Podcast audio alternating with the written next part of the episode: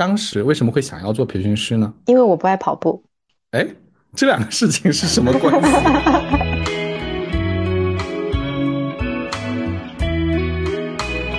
就是我，我记得我刚开始上课的时候，呃，上完一天的课，呃，结束了之后，我是一句话都不想讲的，再多说一句话，我的胃里都是在翻江倒海的，就马上要吐出来那种感觉。就是说，他原来在大厂里工作非常非常的苦，他现在去 Lululemon，为什么他觉得做 Lululemon 就做店员是对他来说是一种解脱呢？就他叠衣服，那个过程非常的回复能量，太厉害了！这个能够扮演这么截然不同的角色，这好厉害哦，我做不来。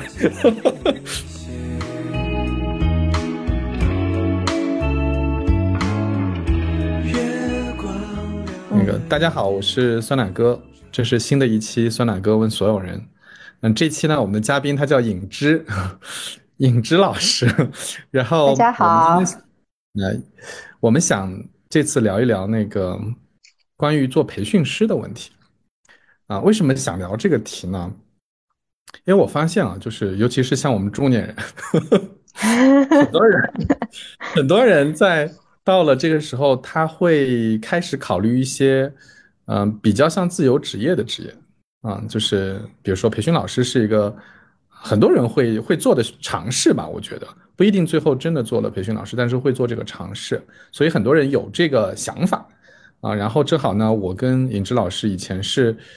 在做培训老师的时候认识的啊，然后虽然那个尹之现在已经不做培训老师了啊，但是。呃，那段经历还是蛮有意思的，所以我觉得我们可以一起来聊一聊，正好给大家也普及一下，就是如何从一个嗯职场打工人，嗯，向这个培训老师这个道路上做一些尝试和发展，大概是今天聊这么个题吧。嗯，然后我们怎么开始呢？让我想想。哎，这样，那个尹之，要不你你你介绍一下自己吧。你介绍一下你的经历啊，介绍一下我的经历，怎么让我回想起当时在做那个商业故事大王时候那个感觉，就是每个人都要 介绍一下自己的故事。然后我觉得我这个故事到现在为止还没有写好。啊，对对，这个这个啊，这个这个蛮有意思，我正好引申开来给大家介绍一下，就是因为当时我们在上一个课，其实是教大家讲故事的，对吧？然后。嗯，我们就说，那我们作为培训老师，怎么着也得显示自己是能讲故事的，对吧？你都不讲不会讲故事，怎么教人家讲故事呢？然后呢，我们就说，我们每个人要讲一个故事。然后我们当时讲这个讲故事里面有一个非常重要的诀窍呢，就是一定要有很大的起伏，就是你要曾经很惨，然后呢，要呃又要从很惨的状况中爬起来啊，这样的故事最引人入胜。嗯，我记得当时尹之老师努力的想了一下他经历当中最惨的部分，然后，嗯，我我还记得啊，我还记得你当时说，呃，呃，当时要去美国读 MBA 还是什么，对吧？因此要跟小朋友分离，然后你觉得你这是人生最惨的时候，我们听完都觉得，哎呀，尹之老师。你这个真的不够惨，是不是啊？就酸奶哥其实也是一样了。你我我现在在想，这个还蛮有意思的。我我我其实，在想，当时可能是两两个原因吧。一个原因真的是有可能自己的人生经历还不够，嗯，所以说走的那个之前的路的话，都是跟身边的其他的一些人有非常。多的共性，就是很难去挖掘到所谓的最惨的那一部分，然后从从从而再去做一个咸鱼翻身。然后，呃，第二个原因的话，我觉得 somehow 是不是啊？我现在还在想，酸奶哥，我不知道你你你你会不会有这样的感觉，就是我们其实多多少少就是还是会有些偶像包袱在那个人生的阶段。嗯嗯，我觉得现在也有吧，现在还是有的。嗯，我觉得这是职场打工人，就是过去留下来的印记。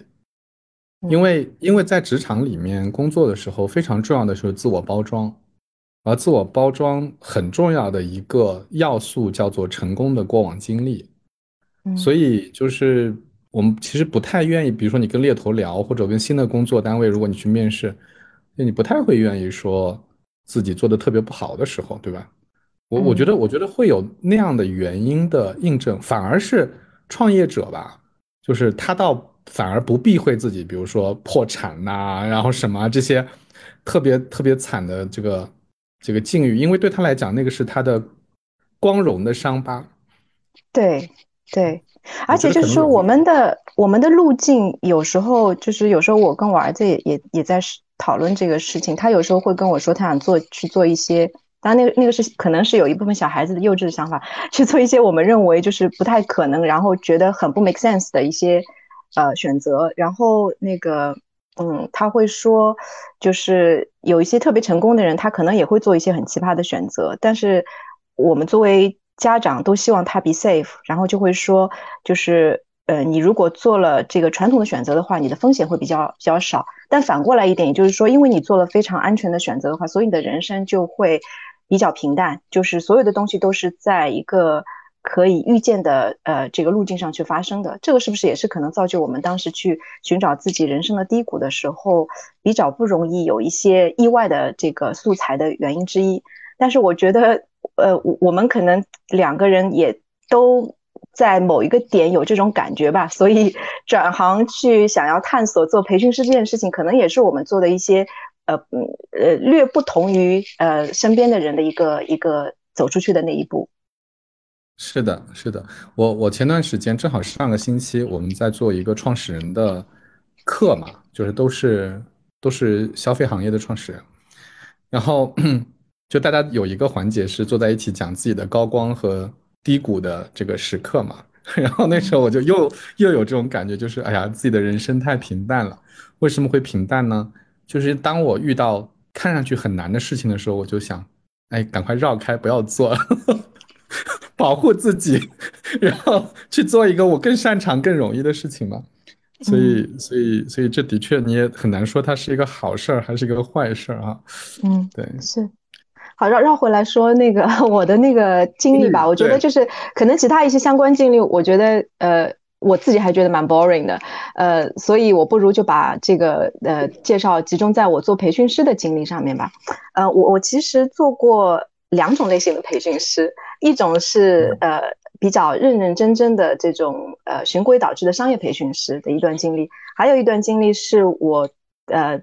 自己的一个兴趣爱好，然后就有一段时间成为了一个花艺的培训师，就这两段经历。那商业培训师这一块的话，呃，可能就是刚才那个酸奶哥说的，我们呃在某一个有呃一一六年到二零年左右吧，我们是有一段交集的，就是有几个那个培训公司的核心课程，我们一直一起参与它的开发，然后又一点一点的去把这个课散传播开来，嗯。就这样一段经历，嗯，做过一些 storytelling 啊，然后演讲啦，然后决策啊，或者是战略。因为之前我有大概六五六年的这个咨询顾顾问的经验，所以也讲一些战略的课。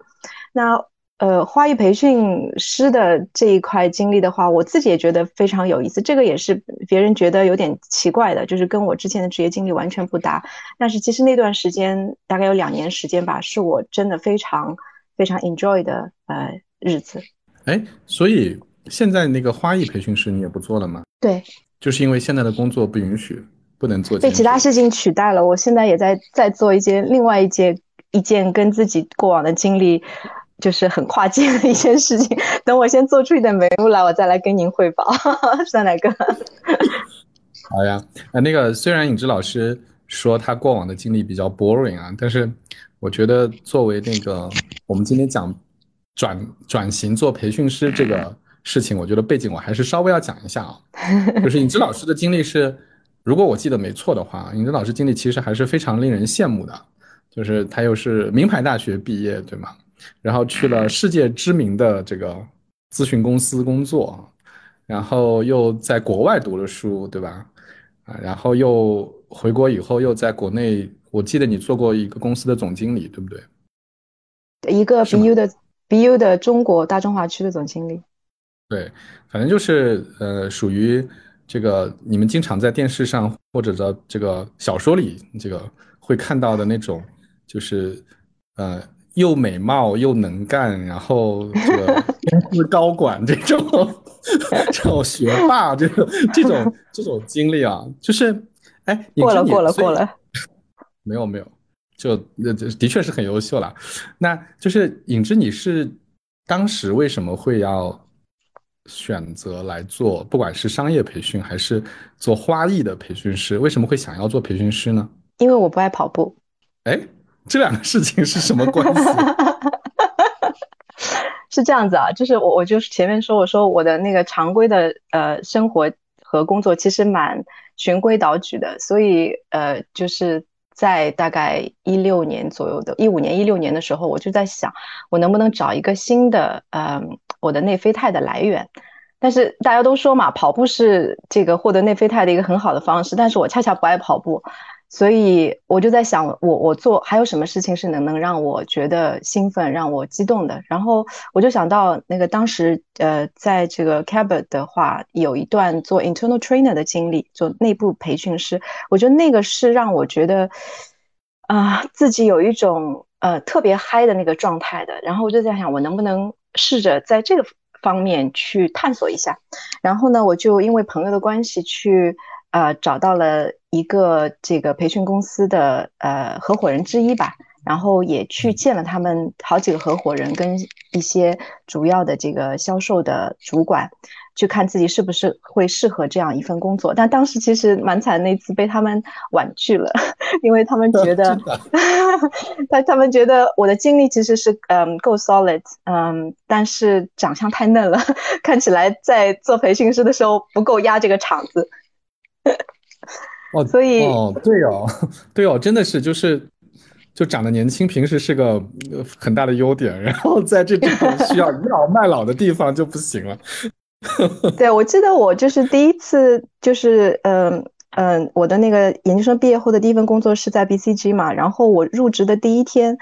呃，当时招我进去的那个 partner 就跟我说了，他说，呃，其实我的样子是我的一个 handicap，他用 handicap cap 这个词，我觉得蛮重的哦，就是他说，其实做咨询顾问很多时候也是需要，呃，让你给人。第一眼就有有一个权威的样子，但是可能我我在那个时候更加就是，嗯，可能不是大家想象中那种 很有经验的满头白雪雪白的头发，然后有几几缕这个沧桑的皱纹这样子的一个状态。那所以，呃，回过来就是那一次其实是被婉拒了，但是呢，呃，我我我其实没有放弃，就是在原来的公司里还是继续着这个做 internal trainer，然后就觉得啊，真的是越来越喜欢。但毕竟就是内部的培训跟外部的培训其实差别很大，因为内部培训的话，大家都觉得说你是在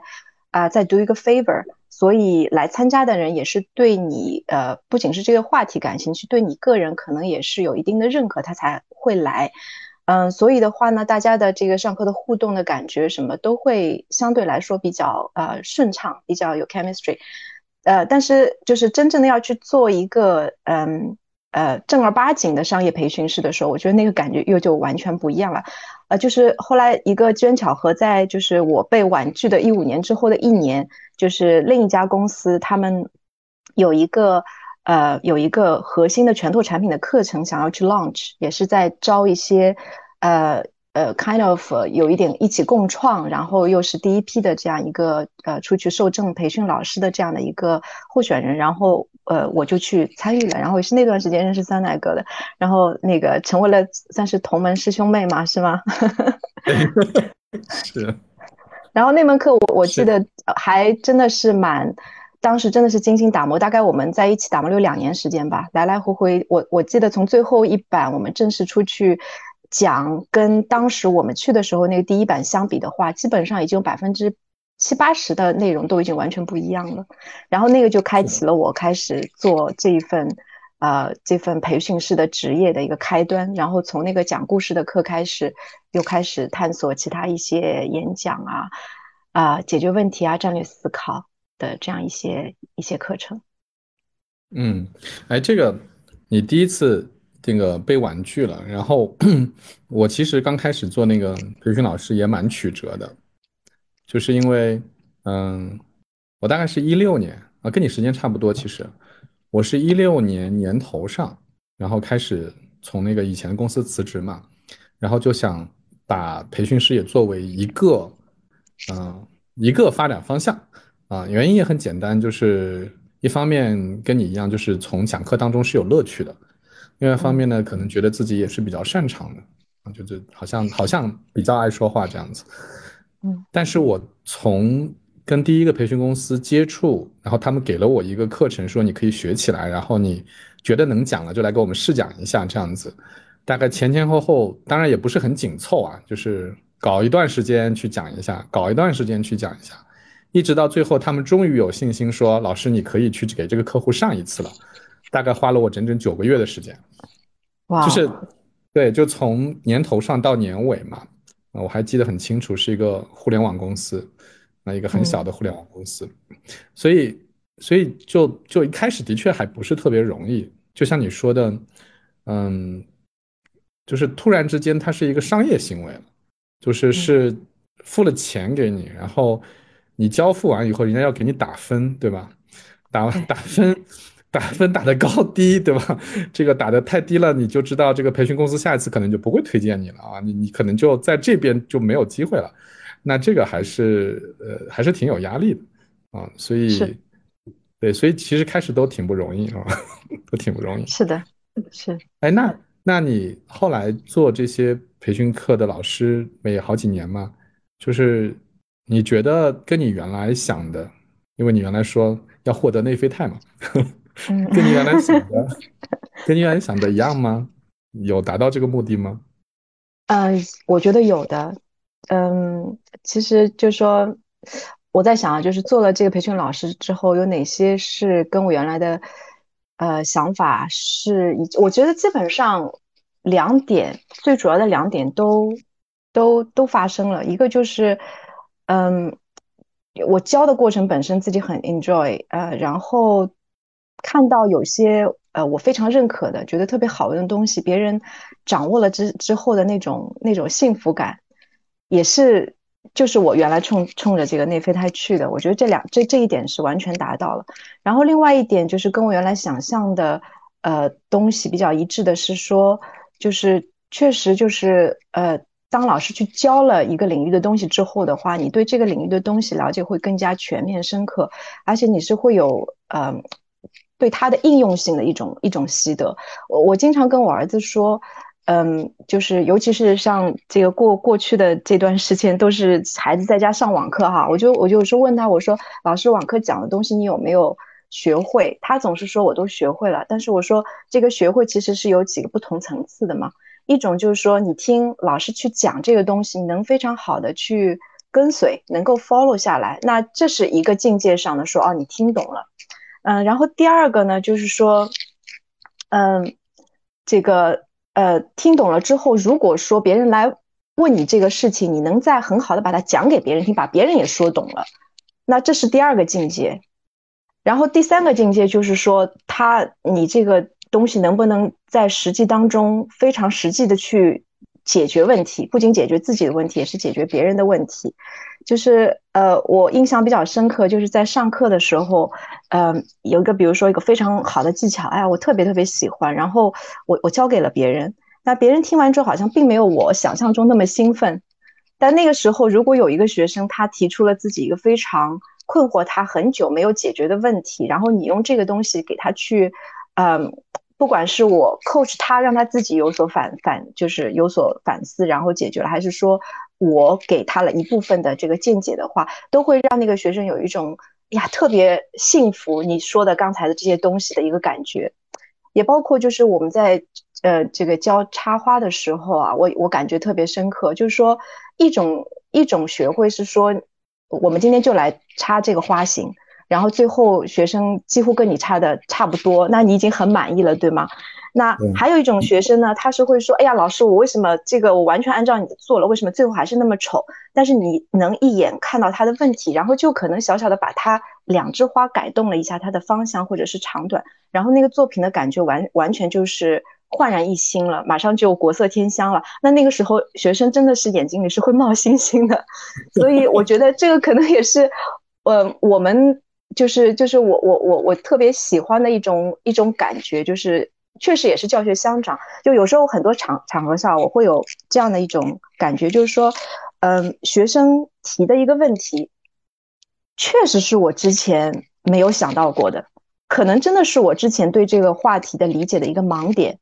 但是因为他提出来了之后，其实大家都沉在这个问题中想，那。为什么会是这样？我们要怎么样去解决它？那因为我我可能对这个领域比他们了解的深一点，或者说呃，对于企业的一些经验，不同的这个学员接触过这个问题时候的这个经验多一点，所以我会比他们快一点反应，然后再一点点引导他们去对这个问题做出一个新的视角的这个啊观察。嗯，那。其实我我比他们的反应可能也就快了几分钟，早了几分钟而已。但是就是这样的一个过程的话，其实让我们彼此之间都会对呃这个讲的东西有了更加深、更加全的这个领悟。呃，所以我我觉得这两点上，就是给别人教会别人之后的幸福感和自己对一些东西非常扎实、非常深的那种领悟的话，这个是我跟自己原来的预期还是蛮一致的。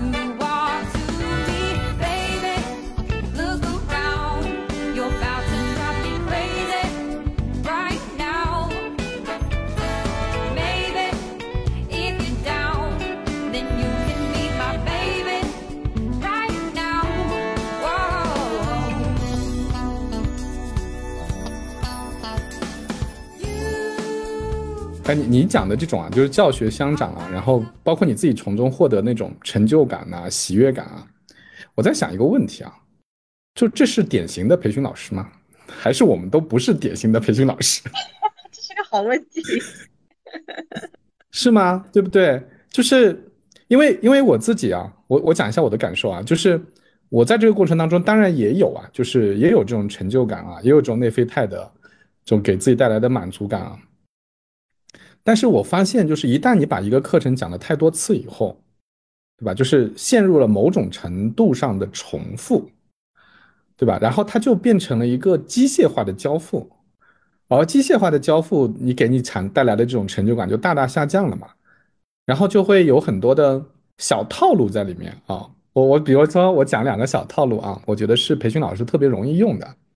第一个呢，就是嗯，就其实。并不必要的一些工具和模板，但是我们一定要提供。为什么呢？因为，呃，学员学完了一天，带了一点东西回去，让他觉得自己今天真的学到东西了，而且可以用。但实际上是一种表象，啊，但这就是一个手段嘛，就是让让对方觉得这个培训有用，实际上它并不一定有那么有用。第二就是有很多小环节的设置，其实是为了提升满意度的，就提升那个最后的打分。啊，但实际上对于，比如说我们想要说真的是教学相长啊，真的让他学到东西啊，其实没有什么帮助。就是这种小手段，我看到很多培训师会用的，嗯，但是他的那个目标明显就不是我们，比如说你刚才讲的那种目的了嘛。所以我在想，我们是不是，我们可能不是特别典型的培训师。但我反过来想，就是说，也有可能就是因为我们有这种呃这种幸福感，有这种。开心吧，跟这种 typical 的培训是不一样，所以可能让我们给这个课堂带去的那种气场会不太一样。就是我觉得，就是说，嗯，我我自己可能是更加像有点像这个 people person，就是说，我在访前两天跟几个好闺蜜在一起讨论，嗯，就是自己过往的二十年的工作经历哈，就是我会觉得说，随着这个时间越来越推移的话，我对人的那种，嗯，关注程度是会远远超过这个工作本身。就是我很多后来工作的快乐的话，就有可能工作反而成为一种套路，但是我跟人的那种互动的话，是成为我的新的兴奋点，而且人是不可预测，人是有多样性的。那我觉得上课的时候也是，虽然比如说我有一个客户，呃，当时给他们讲演讲的课程是每年都讲，因为每年他们都有这个固定的这个研究生的管培，他们不叫管培生，叫他们是这种 engineer 背景的这种嗯嗯毕业生招进来，我每年都会给他们讲，就每一年都会让我有就是对每一届这个新的学生的不同的感觉，我觉得那个还蛮好玩的，嗯。然后呢，你刚刚说到一个关于，就是说有一些模板是不是必要？嗯，我我我也我也曾经考虑过，呃，这个问题，因为好像就是说这个课讲多了之后的话，你觉得说似乎不用这个模板，你自然心里就会流淌出应该怎么去讲这件事情的一个方式。但是有可能是因为我们对这个东西。这个模板已经很熟了，就是到后来就是一种有招胜无招。但是对于刚刚开始的人来讲的话，如果没有这个模板去引领他们，就是重复了刻意练习，然后形成这个习惯的话，可能是困难的。就是这可能是一个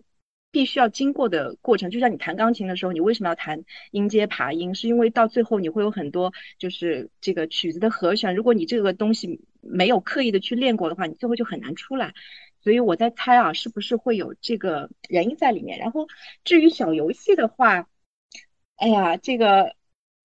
成年人这个倦怠期可能比孩子更更短，他们可能十分钟就不耐烦了。那所以就是说，虽然是一些小手段，对于达成核心呃这个目的没有必然的这个呃需求，但是有时候不得不用这种东西来调动他们的这个嗯呃情绪吧。我不知道嗯。是不是这样子？所以你觉得其实这些还是有用的，就是他其实还是为那个培训目标来准备的，对吗？哎，那那正好，影之，你刚才讲的说这些，刚才你讲的那些是符合你的预期的，那有什么不符合你的预期的吗？就你觉得不好的地方？呃，不能说不好吧，但是可能是会有一些出乎我意料的。嗯，就是嗯，比如说我会觉得这个培训是真的是一项就是跟人非常有关的。一项工作就是有时候你跟学员也好，跟就是呃这个呃 HR 的嗯同事也好，他们之间的 chemistry 有太多的随机性了。我我我我我我举几个例子啊，就是我有一次是给一家这个呃专门做芯片的外资公司嗯去做培训，然后传闻当时传闻我们的那个培训公司的销售就说他们那个 HR 特别难搞，是一个台湾的三十多岁的一个女生。然后呃，那个我听过，就是她当时好像是有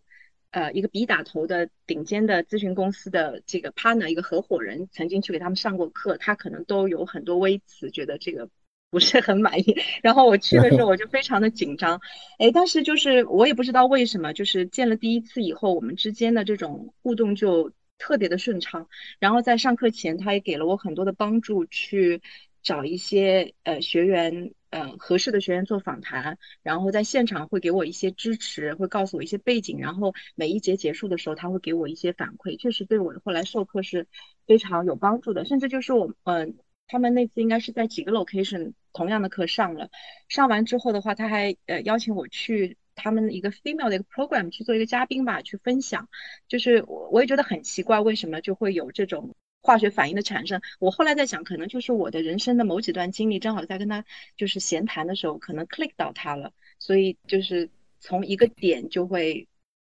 就会作为为切入口，就会对你产生很多的好感。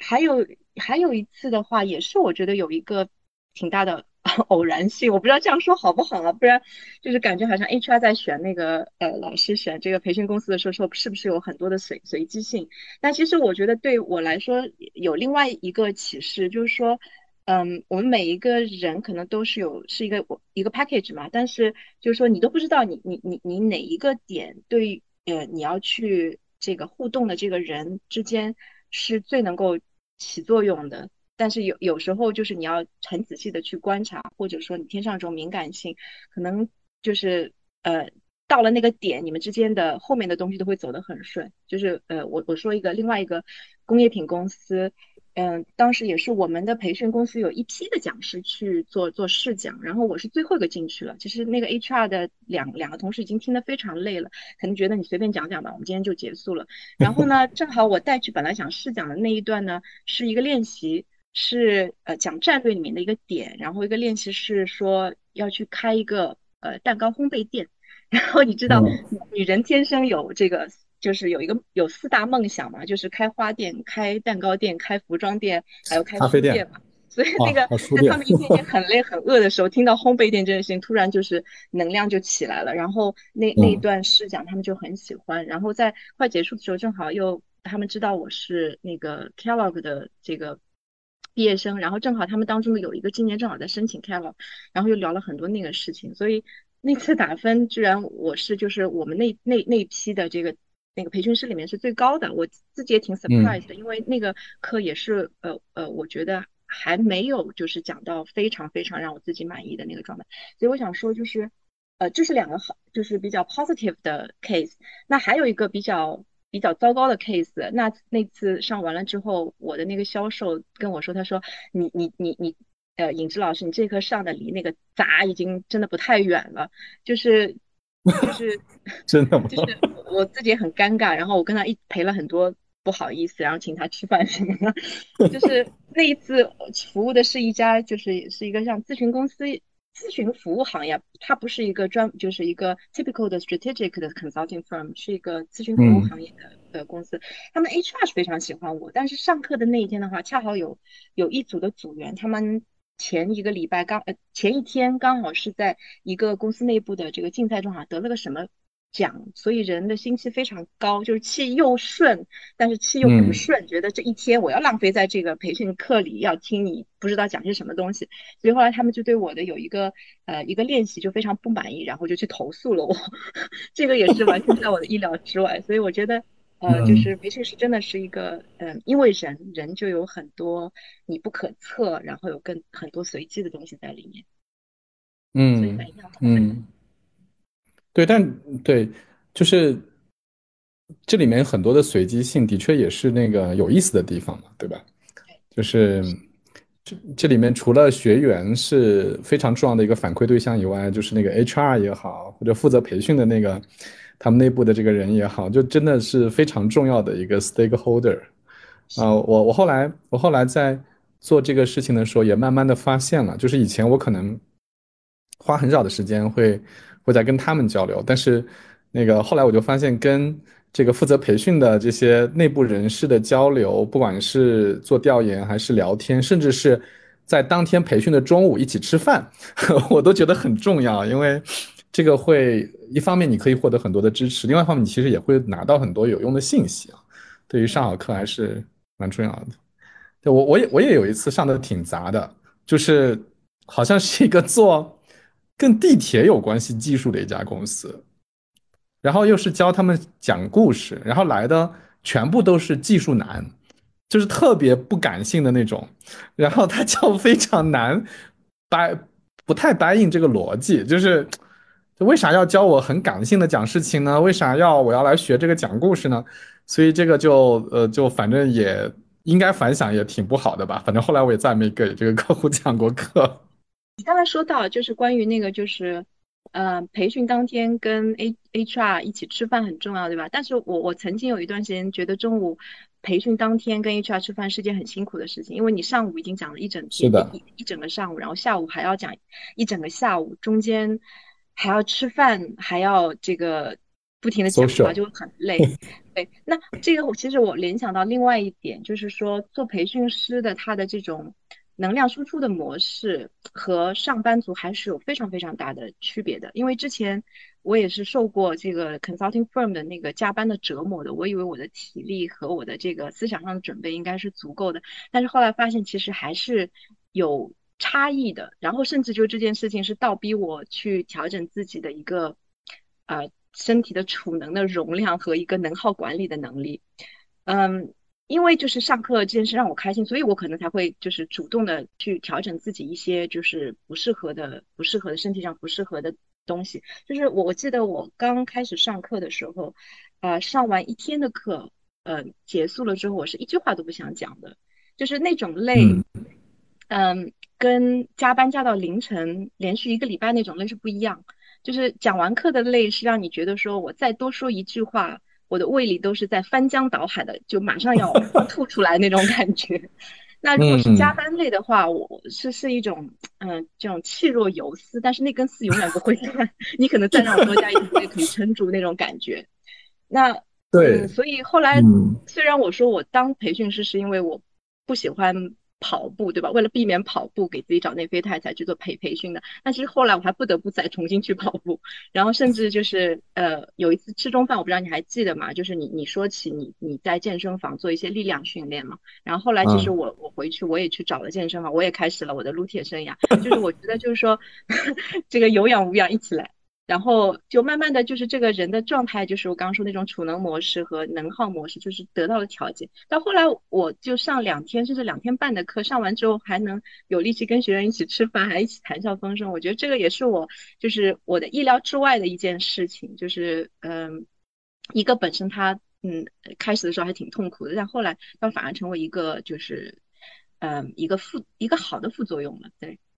嗯嗯。是的，哎，你你说这个，我觉得还是挺贴切的。就是加班其实会加到亢奋的，就是 就是我我们以前经常开玩笑说，那个我有几个朋友在四大嘛，在会计师事务所嘛，他们经常就是加班加到深夜嘛，说经常加到深夜的时候，反而大家就兴奋起来了。到十二点钟的时候，就你会觉得那个人是一种像被打了。兴奋剂一样，就突然之间还是挺亢奋的状态。但是讲完课，真的就是被掏空了，就是整个人就垮下去了，最好就躺着啥也不干了，就那种感觉，的确的确挺不一样的。对，那时候我有同事说，呃，那个呃，就是 con consulting 的，就是咨询顾问的同事，他说他觉得他在做 Excel 表格的时候是一种休息，是一种恢复对啊，就是对，因为那个那个你突然间进入了一种呃，打个不恰当的比方，就是你之前是要花费大量的时间想的。然后做 Excel 的时候，就有一种把自己放进一个机械化的状态里面了。我不知道你看过那个之前有一个 GQ 发了一篇文章，我觉得挺有意思的。他就说从大厂去 Lululemon，嗯，就他那个讲的那个那个主角是个是个女孩子嘛，就是说她原来在大厂里工作非常非常的苦，她现在去 Lululemon，为什么她觉得做 Lululemon 就做店员是对她来说是一种解脱呢？就她叠衣服那个过程非常的回复能量。就 一件一件的叠衣服，就说他又喜欢收纳，然后他就说这个很恢复能量，可能跟你说的做 Excel 很像吧。而且就是你刚提醒我了，我想到就是 说我哪里看到过，就是说人有两种类型，呃，就是他们的这个积蓄自己能量的形式是不一样的，有一种是向外的，一种是向内的。就是向外的那种，他必须通过大量的这种 social，在那个跟别人交谈互动的过程中，他的能量的那个拔是会。那个增加的，他会满血。然后还有一种人，就是他是偏希望通过独处来给自己呃加加血的。那对于那个这个培训师来讲的话，如果你恰好是呃，如果你恰好是第一种人，那你肯定就是越讲越嗨。我我我我我觉得就是我们当时第一门我就说磨了两年课的那个那个主创老师，应该可能就是那种人。然后，哎，所以你是吗？是第二种，嗯，你是哪一种？我我我觉得我有点偏后面那一种，所以有可能也是为什么，就是在刚刚开始上课的时候，我会有一段时间，一方面是就是体力上的一个能量的缺口，还有一种就是嗯，自己一个就是。怎么说能量管理模式嘛？我说能量管理模式当中的一个不是特别契合的状态，所以真的是有一种翻箱吐倒倒海想吐的那种 感觉，就是一天下来。哎，那这个怎么调整呢？就是你刚才说的这个，其实我理解就有点像 MBTI 测试里面嘛。就现在年轻人里面又不知道为什么又突然间流行 MBTI 了，就是 ENFP 啊，什么 ISFP 啊这种。就你说的这种，可能就是 E 和 I 的区别嘛。Introvert 跟 extrovert，就 extrovert 可能就是从对外交流、社交中获取能量嘛，introvert 就是要独处，对吧？自己获取能量。那如果正好是像你说的，比如说可能你是个 introvert 的人啊，假设你是个 I 比较多的人，那又需要大量的培训，需要大量的输出，那你这个调整是怎么才能调整回来，又符合你的本性，又符合这个工作的要求呢？嗯，首先我觉得就是每个人他其实都不是一个绝对的呃外向或者是内向，他肯定是一个 mix，所以每个人都不会说因为呃我是个内向，但是我去做外向的事情我就会死。嗯，所以就是一定程度上，他还是能够积蓄能量的。第二点，我觉得就是说，其实是要去看自己为什么就是跟别人在这种呃这个交往的过程中，你会觉得你的能量流失的很快，尤其是在做老师的那种场景下。后来我想了一想，我觉得可能是会因为嗯这样一些方面吧，就一个就是说，嗯，以前可能做咨询顾问做惯了，就是忍不住会。很主动的想要给对方去 solution 提供 solution，就是大家都说这个是一个男人跟女人之间的特的差异嘛，就是说当 你抛给他一个问题的时候，男人更倾向于就给帮你帮助你一起想个 solution，然后对于女人来说的话，更多的是倾听啊、共情啊什么的。但是咨询顾问。做了久了之后的习惯就是我我总是在你说问题的时候，我就已经尝试去想说我要怎么帮你解决这个问题。那么其实，在上课的时候，在学习的过程当中，嗯，你帮别人去想这个 solution，可能不是一个好老师的一个一个一一个做法。在开始的时候，我太太急于去帮学员找答案了，所以一方面会把自己。Push 的非常苦，另外一个，因为这个过程可能没有他们的参与，可能你给的这个 solution，他们的白银也不会呃非常高，嗯，所以后来我就开始慢慢调整，说我我我一定要劝自己不要太快的跳进那个那个那个那个结果，我要跟着学员一起去经历这个过程，就是他们能走过这个过程，其实对他们来说是一个最大的 benefit。嗯，这个也是，嗯，就是说，我觉得我身上有时候，可能当妈妈的人都会有一些，就是 controlling freak 的那种倾向，就是很想说，啊，你你你，我是知道的，你是不知道，然后我要帮你东西都安排好，然后上课的时候，一旦看到冷场的时候，我心里会非常不舒服，我就是似乎要着急的去把那那个大家的沉默或者空白去填满，我觉得这个也让我。呃，在当老师的初期是非常累的一件事情，哪怕我已经有足够的素材可以去填满这个空白，就它其实未不一定是必要。嗯，有时候反而是讲东西太多，会把他们的脑子搞乱掉。所以后来，嗯，在上课的时候，我就会在这两方面刻意的去调整自己，就是给学员更多的空间，让他们自己去绕。就是你有时候发现他们绕绕绕绕的偏的。已经偏出去了，但是你别担心，他们绕着绕着，有时候就能绕回来，而且这个绕的过程对他们来说，有可能就是一个最大的 learning。所以在这个过程当中，我觉得自己也会变得变得舒服很多，呃，然后其实对学员来说也是比较好的。嗯嗯，是的。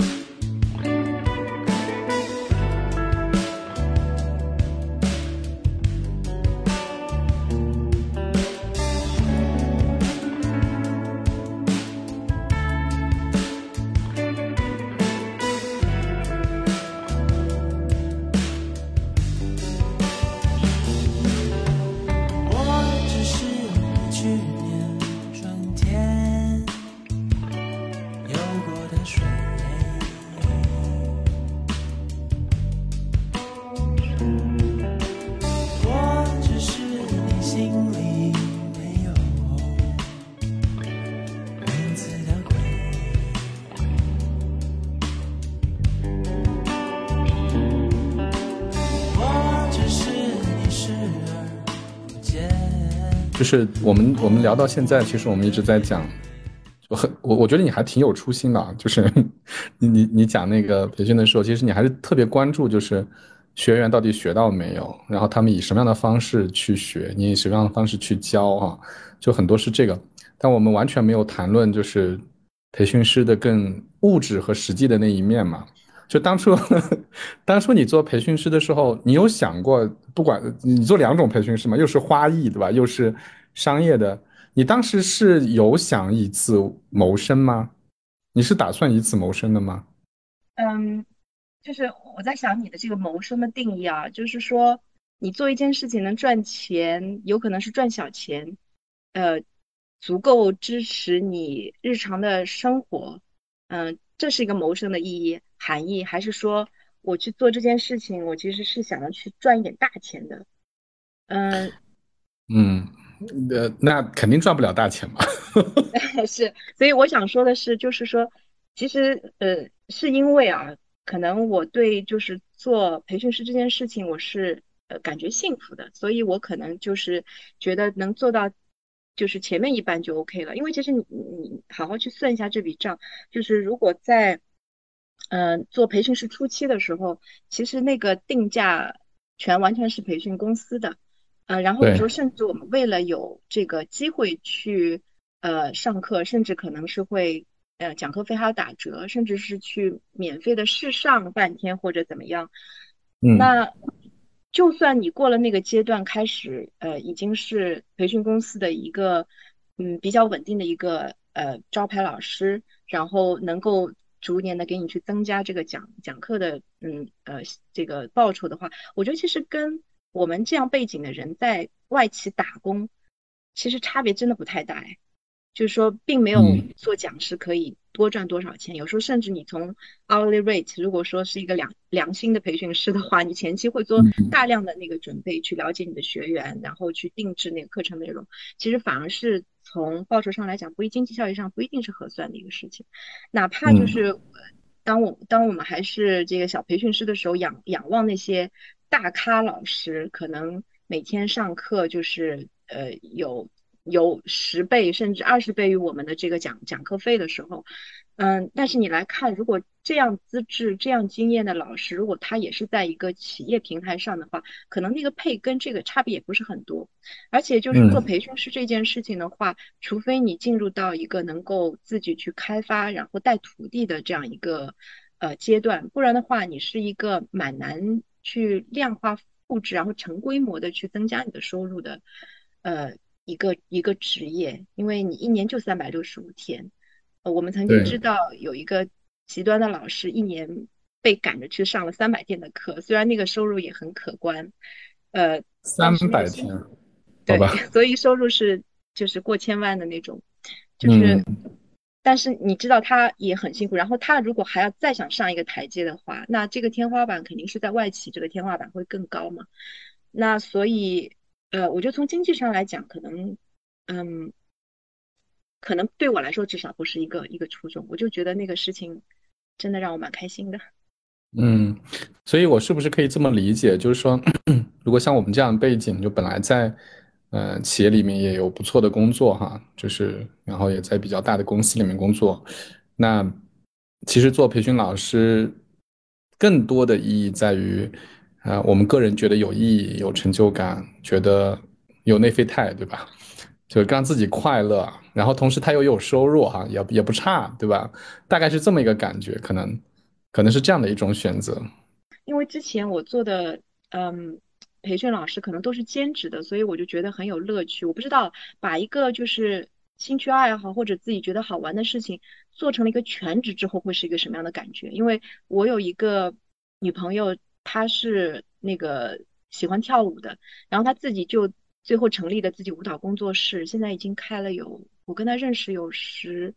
十四年了，他那个舞蹈工作室开了差不多有也也有差不多十三四年，他就跟我说，他说当你把一个爱好做成一个全职的职业的时候，那个乐趣可能跟原来就会不一样了。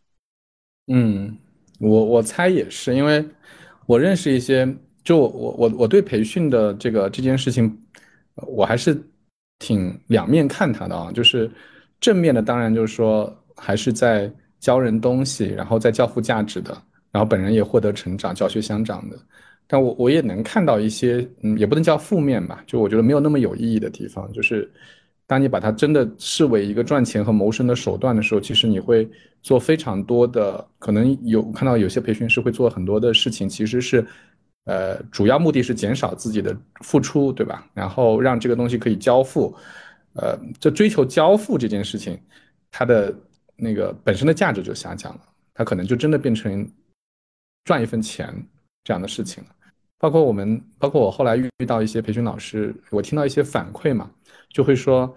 这个培训腔太重了。那我在想，什么叫培训腔太重了啊？那。表面上理解可能就是讲话的腔调哈，但是往本质里面去理解，我觉得培训腔就是套路，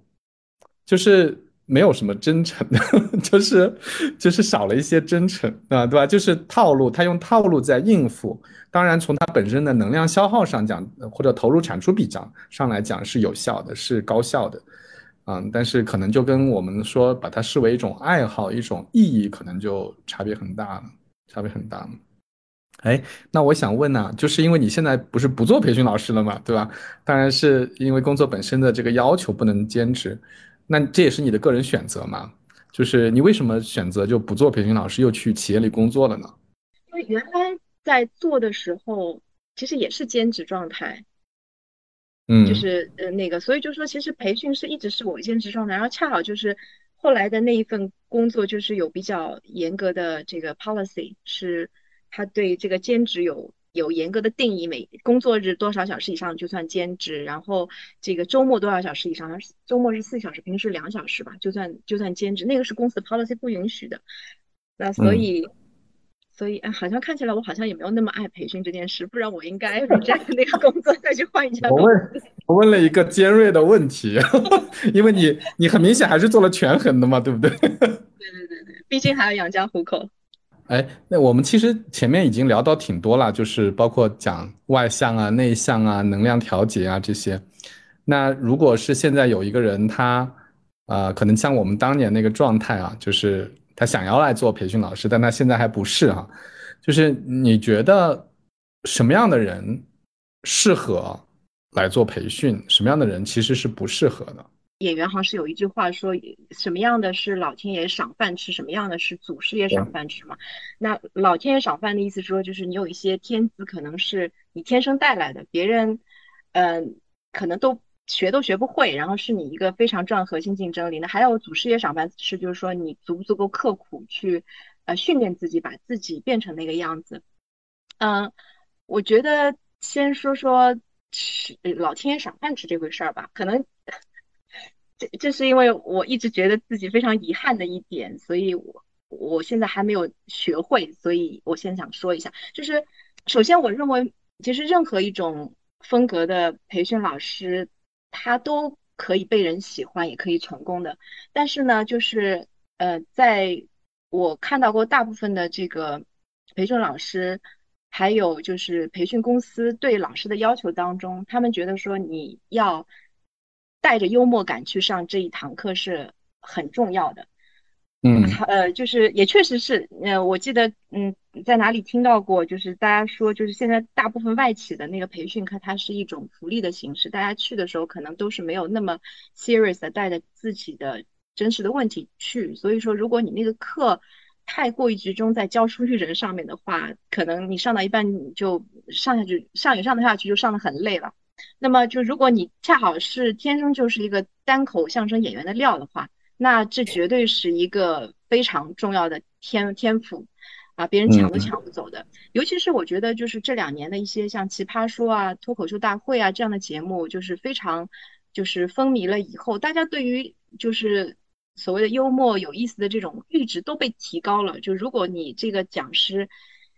嗯，讲的。很没有意思的话，就别人去很难去去去去继续去 follow 你。那然后我身边也看到过，呃，有一些呃老师就是努力的往这方面去给自己转型。我觉得尤其是对女老师来讲，要做的特别的幽默，就是特别的好玩，然后能够持续的在台上自嗨，这件事情非常难。就这一点，我觉得这个我我一直学不会。我特别羡慕那些天生就是带喜感，就是有幽默感的老师。嗯，对，这点我觉得可能是我心目中感觉老天爷赏饭吃的一，是老天爷赏饭吃。嗯，对的。呃，关于这个，就是后天我们可以通过一些什么样的努力去让自己，呃，往这个好的培训师方面去靠拢。我讲想到想到一个软的，一个硬的，可能比较 general。酸奶哥，你你也很在这非常有感受，你可以你可以来一起我们探讨一下。就首先就是从硬的角度来讲的话，就是讲师还是需要有一个足够宽跟足够深的知识容量的。就是说相声演员的度是杂货铺嘛，我觉得有时候这个嗯嗯培训讲师的话，三号有时候也会需要。就如果说嗯，就是说你在跟学员在互动的过程中，正好有一个你的知识点跟他能够 click 到的话，你突然之间就会发发现我赢得他了，他就会在整个课课的过程当中成为的你的一个一个一个 support supporter，而且就是因为现在的那个嗯信息的话更新速度非常的快，而且每个人都可以看到所有每个人看到的呃知识跟信息，所以如果说老师站到讲台上，你不必就是对这些潮流东西玩的非常溜，但是如果你完全不知道的话，就一下子跟学员之间，如果他们正好是对这个感兴趣，一下子就把这个距离拉得非常长。而且呢，对于这些新的东西，因为现在知识非常碎片化，我觉得讲师还是需要自己去做一个梳理的，嗯，要就是刻意的去把它去一个结构化。因为如果说你只是听到了一些东西，然后在你讲的过程中，呃，非常生硬把它插进去的话，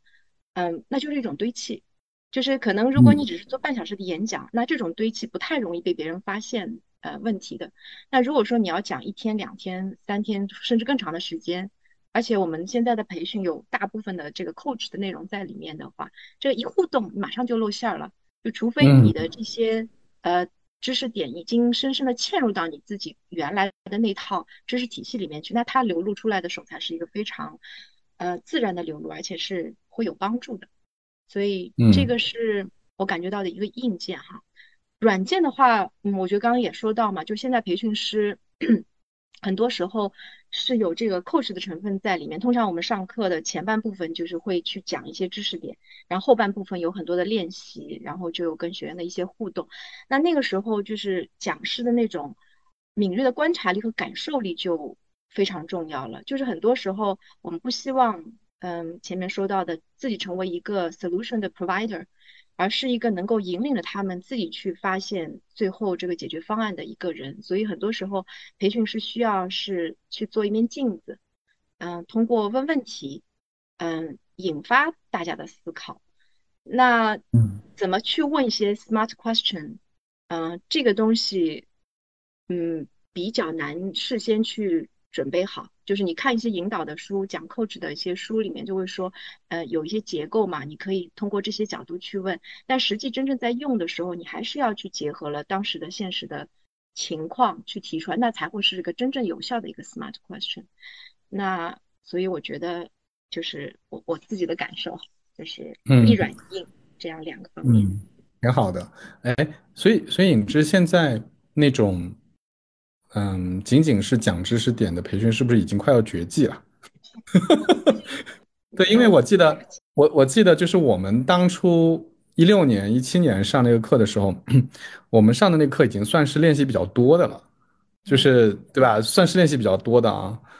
但那个时候我我也有觉得，就是那种纯老师坐在上面讲哈讲，甚至是坐在那儿讲的，对吧？就是有一些培训老师坐着讲的，那那种纯粹的讲应该。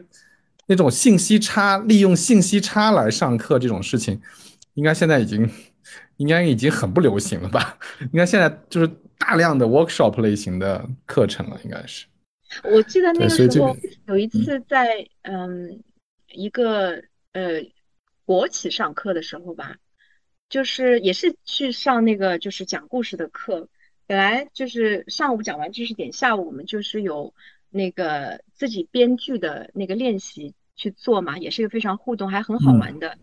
然后中午的时候，HR 直接通知我说下午的那个日程改掉。他说下礼拜正好他们来参加培训的那几个 function 都有一个重要的 presentation 要去给到那个领导，然后下午就帮他们去改他们的 presentation。那所以直接直直接就是。比原来我们做练习更加落地，就是你真的要去，就是这个好坏是马上能见分晓的，就是他们就带着一个明确的问题来让你帮他去解决。你想国企都是这样子，好，哎，这个还挺挑战的，是不是？是的，是的，嗯，我觉得很难。对，所以哎，我觉得就是嗯，我开始的时候觉得就是是不是比如说一一天的课准备一天，呃一天半的课的内容就够了，后来就发现可能是都不够，就是经常就是这个内容临时就要换了，或者你看来上课的学员他们的缺的东西跟他们有的东西，嗯，你了解了之后可能现场就要换，有时候就是上一天的课可能带个两天三天的东西去，可能那个时候才会会。心定一点，可能我是以前财务出身的，所以对这个不确定性有特别大的反感，但是后来不得不接受，这个也是对我自己的一个磨练，我觉得挺好的。是，哎，那影之最后那个这样，就是其实你也讲了好多那个上课当中遇到的事情啊，就是如果我最后问你一个问题，呃，也可以问我自己同样的问题，我们两个各贡献一个，就是。你过去上课过程当中，你印象最深的一次，就是最印象最深的一次培训课的经历是什么样的？有没有？刚才说了很多商业培训的，我我再我再说一个，嗯，我做花艺时候培训的一个例子，那个其实还让我印象，嗯，挺深刻的，就是因为你做商业培训的时候，通常哪怕是连续几天的课。呃，然后课后，嗯，有这个，嗯，阶段性的再去 pause check 这样的动作，但是毕竟就是你你在看到东西，一方面学院可能也不把你真的当一个就是必必须交的回家作业在做，然后另外一方面的话，就是因为呃透过这种 PPT 的形式的话，其实没有一个直观的感受。但是我在做那个花艺培训师的时候，我当时教了一个班，嗯，大概有十十十十。最高最就最全的都来的话，十五个人左右吧。平时可能都十二三个人这样子。我带了他们二十节课，嗯，然后我现在回头去看当时那个经历的话，让我自己觉得非常之惊讶。我想我让你来参加的这个学员都会把做花艺作为一件，嗯，可以就是表达自己，可以有自由发挥空间的这样一件事情。所以我第一节课去的时候，我就是没有把固定的花材给他们都搭配好，我是搭配了。就是拿了不同的花去说，你可以根据自己的偏好选颜色、选呃花，但是当然有一些原则了，然后去做。然后第一节他们几乎是手足无措的，嗯，那我就说，哎，这原来是我的差异点，但是效果好像并不好。我其实是有一些嗯感觉 frustrated，嗯，但后来发现从第四堂课开始的时候，这个套路对他们已经非常适用了，而且他们一进教室就马上能够看到说，哎，今天的这个这这个嗯。十几十几十几桶二十几桶花里，我要拿哪几个花去做一个组合？甚至他们还在不知道今天要做的作品的那个风格的前提下，他们有这个反应。然后当二十四课上完最后一次的话，我是带他们一起去做了一个，嗯，包含花材采购在里面一起的，然后一个自由的创作，分组创作，然后做出来的作品真是让我非常非常的惊讶。就是到后面，他们自己会有很多的这种讨论，说，哎，我们要。要这样要那样，然后嗯，似乎都把我扔在一边了，就自己就玩起来了。所以我觉得说，哎，真的是，其实万物皆有佛性，就是说你只是不知道而已。有很多东西是埋在学员的这个心中的，你也不见得比他们高明多少。但是就是给他们足够的耐心引导，然后看着他们去变化的话，你会发现这种变变化是会非常非常惊人的。然后这个也是我让我感感受到就是特别享受、特别幸福那种感觉的来源之一。讲一个我的经历吧，就是还是非常早期的，就还在我们做故事大王之前啊，一六年的时候，我呃我去帮一个培训公司上一个关于演讲的课，但是呢，那是一家汽车公司，嗯，招了很多的管理培训生，都是刚毕业的学生啊，也有研究生，也有本科生。呃，挺多人的。然后呢，那个公司就说，他除了讲演讲以外，他还希望讲一些其他东西，比包包括比如说怎么开会啊，啊，比如怎么就是非常非常刚刚毕业的学生需要学的东西。其实这些是没有现成课件的，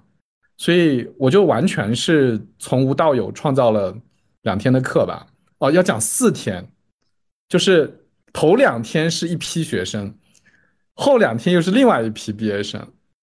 等于是我连讲了四天，我现在回头想，我觉得我是不是脑子有进水了，会答应要上这么长时间的课？但那个时候我刚刚开始做培训嘛，就是觉得什么都是可以的，什么都是可能的。然后我就上了四天，然后我自己编排的这个东西在四天里面还迭代了一次，对吧？上完一次以后就说，哎，还可以再改进一下，所以嗯，强度很大，很累，而且是在一个非常偏僻的地方上的课，就那个地方除了酒店以外什么都没有，就吃饭只能在酒店里吃，就就特别有意思。然后为什么印象很深刻呢？除了那个自己写课，然后上的效果也挺好啊，什么？现在我还有很多当时那些学生一起加的微信啊，我还看着他们在那个公司里面成长。印象深刻是因为过了两年还是三年，我才在我的邮箱里找到了当时培训公司给我发的打分表。我觉得当时我没有看到，你知道吗？就过了好多年，我才哎又从那个邮箱里翻到，然后那一天。就是那六七十个孩子，就那四天六七十个孩子给我打了，全部打了五分，哇，就是非常少，就是可能有一两个打了四分嘛，就是接近满分的得分。而我那时候刚刚开始培训嘛，就我过了很多年以后回头看，我就好感动啊，我就觉得那些这个孩子，就我我肯定没有上的有那么好嘛，但是但是就是他们他们其实那时候还给了我挺多鼓励的，就作为一个培训老师，我觉得那也是我。觉得特别有收获，然后就特别满意的时候。我还想到，我觉得有一些课程啊，呃，那个甚至我在想，是不是都有剧本？就是，呃，我是在去去年的时候，就是有有去参加了，听了一门就是跟嗯谈判有关的一个课程，然后那个其实上来一下子真的是有一点惊到我的，就是我们从那天去酒店。在老师那边报道，晚上报道时候开始，老师就始终一张臭脸给我们，就是好像我们现在他每个人欠他一百万的那种脸，然后所有的这个语言跟培训师完全就不一样。就是我们做培训师的时候，虽然还没到做小伏低这种状态，但至少是客客气气，对吧？因为我是乙方，你是甲方嘛。但他是完全就是不把我们放在眼里，就是用词用语各种方式就非常奇怪。然后一直到第二天的上午，还是这个样子，已经开始上课了，还是这个样子。然后在那个课歇的时候，我们几个有几个就是气性比较大的年轻的学员都打算要揭竿而起，说要把这个老师炒掉了。然后就刚刚打算手伸向那个竹竿的时候，老师突然变脸了，然后就跟我们说，其实他前面的所有这些东西都是就是原来安排好、设计好的，就是为了让我们去感受，在一个就是 pressure 上面去做这个 pressure negotiation 的时候。要能够去呃 manage 自己的情绪，所以我觉得这个这个这个做培训老师真不容易，就是还要有一定的这个表 演。还要演戏。后面那个老师 turns out to be，就是他其实是一个非常非常非常柔软、非常就是有亲和力的老师，但是他那前面的两天的这个演技简直是炸了炸了，厉害了，太厉害了！这个能够扮演这么截然不同的角色，这好厉害哦，我做不来。OK，嗯，好呀，好呀，那影之那个不耽误你的时间了，我们聊了快聊了一个半小时了，嗯，等我等我回上海来找你喝咖啡，好，嗯，好好，学学插花，OK，好呀，那那谢谢影之，嗯，好，谢谢，再见，拜拜，谢谢，拜拜。